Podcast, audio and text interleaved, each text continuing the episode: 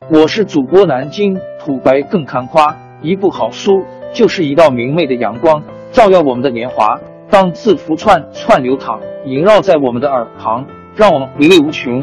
天津上元书院又和你们见面了，欢迎您的收听。听众朋友们，大家好！开讲前先打个小广告。作为主播，你们的关注和打赏是对我努力工作认可的结果，谢谢听众。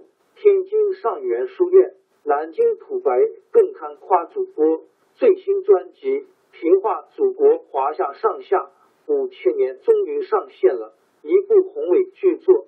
我们的祖先以伟大的创造力、强大的生命力和巨大的凝聚力，世世代代繁衍生息，历尽磨难，从远古走到现代，从蒙昧走向文明。全书共计。两百八十三回，作为播客，我劳动我所得，付费的有声书来了，你愿意为此花钱花时间吗？评话中华上下五千年专辑的进度更新按听众的关注和评论而定。喜马拉雅号 UID 七三二六四零二二，微信号 sh 八五七三零一四四九，请多多关注。多多打赏，谢谢大家，谢谢。下面正式开讲《评话中华上下五千年》专辑。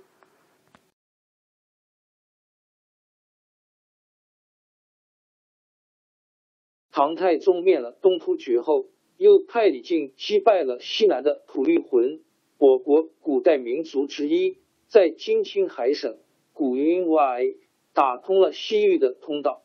西域各国纷纷和唐朝交往。远在西南的吐蕃，我国古代藏族在青藏高原建立的政权。翻译毕也派使者来了。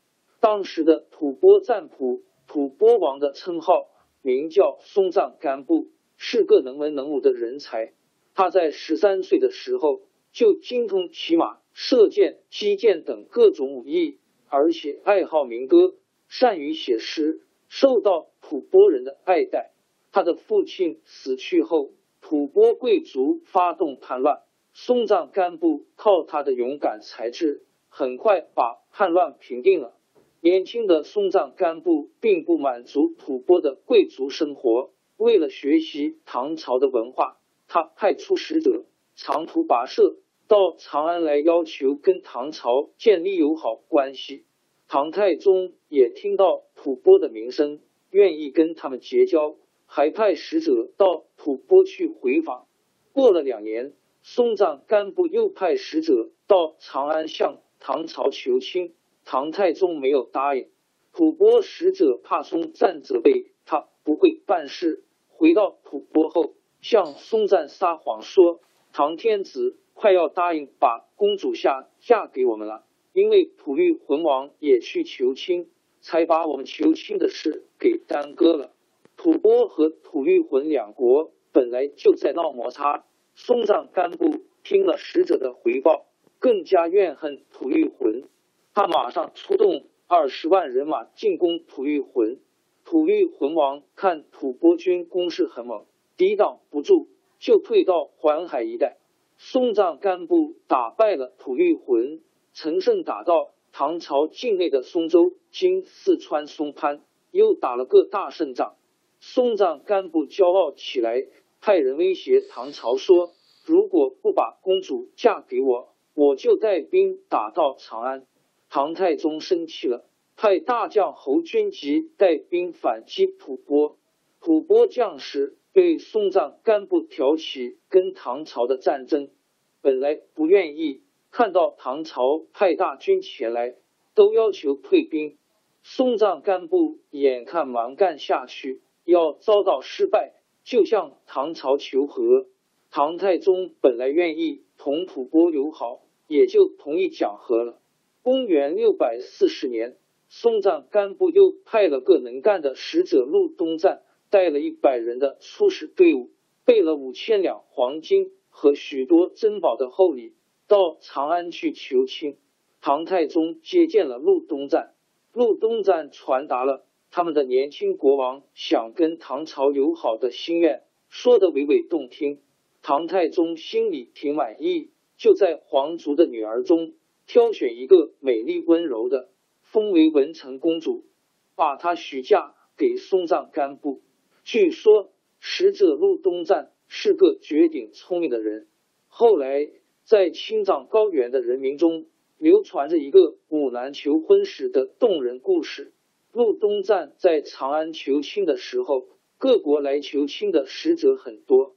唐太宗下了一道命令，要前来求亲的使者先解答五个难题，哪一国使者能够解答，就答允跟那国和亲。第一道题目是要求把一根很细的丝线穿过一颗有九曲孔道的明珠。陆东赞把丝线系在一只蚂蚁的腰部，蚂蚁带着丝线爬过明珠的九曲孔道，丝线也就带过来了。第二道题目是把一百匹母马和一百匹小马驹儿放在一起，要求辨认出哪匹马驹儿是哪匹母马生的。陆东赞把母马和马驹儿分开关了一天，断绝了马驹儿的饲料或水。第二天再把它们放在一起，饿慌了的马驹儿分别奔到自己的母亲那里去吃奶，他们的母子关系也就认出来了。陆东赞通过了一道道考试，最后一道是要从二千五百名美貌年轻的女子中找出谁是文成公主。陆东赞凭他敏锐的眼力，一下子就把那一太大方的公主认出来了。这些传说不大可能是事实，但是却反映了吐蕃人民对唐蕃友好的愿望和完成这个使命的使者的赞美。公元六百四十一年，二十四岁的文成公主在江夏王李道宗的护送下，动身到吐蕃去。唐朝廷为公主备了一份十分丰富的嫁妆，金银珠宝、绫罗绸缎，当然是少不了的。除此以外，还有许多吐蕃没有的谷物、果品、蔬菜的种子、药材、蚕种。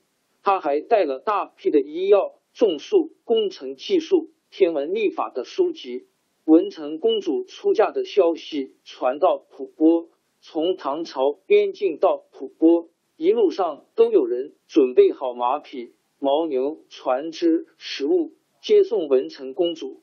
松赞干布亲自从罗歇经西藏拉萨赶到白海，经青海鄂陵湖或扎林湖迎接。松赞干布和文成公主在那里举行了隆重的婚礼。婚礼结束后，松赞干布和文成公主越过雪山高原，到了罗歇城。公主入城的那天，罗歇人民像过盛大节日一样，载歌载舞，夹道欢迎。松赞干布还在罗歇按照唐朝的建筑格式，为公主专门建造了一座城郭宫殿。给公主居住，文成公主在吐蕃生活了四十年，她为汉藏两族人民的友好联系和发展藏族经济文化做出了贡献。直到现在，在西藏的大昭寺和布达拉宫还供奉着松赞干布和文成公主的塑像。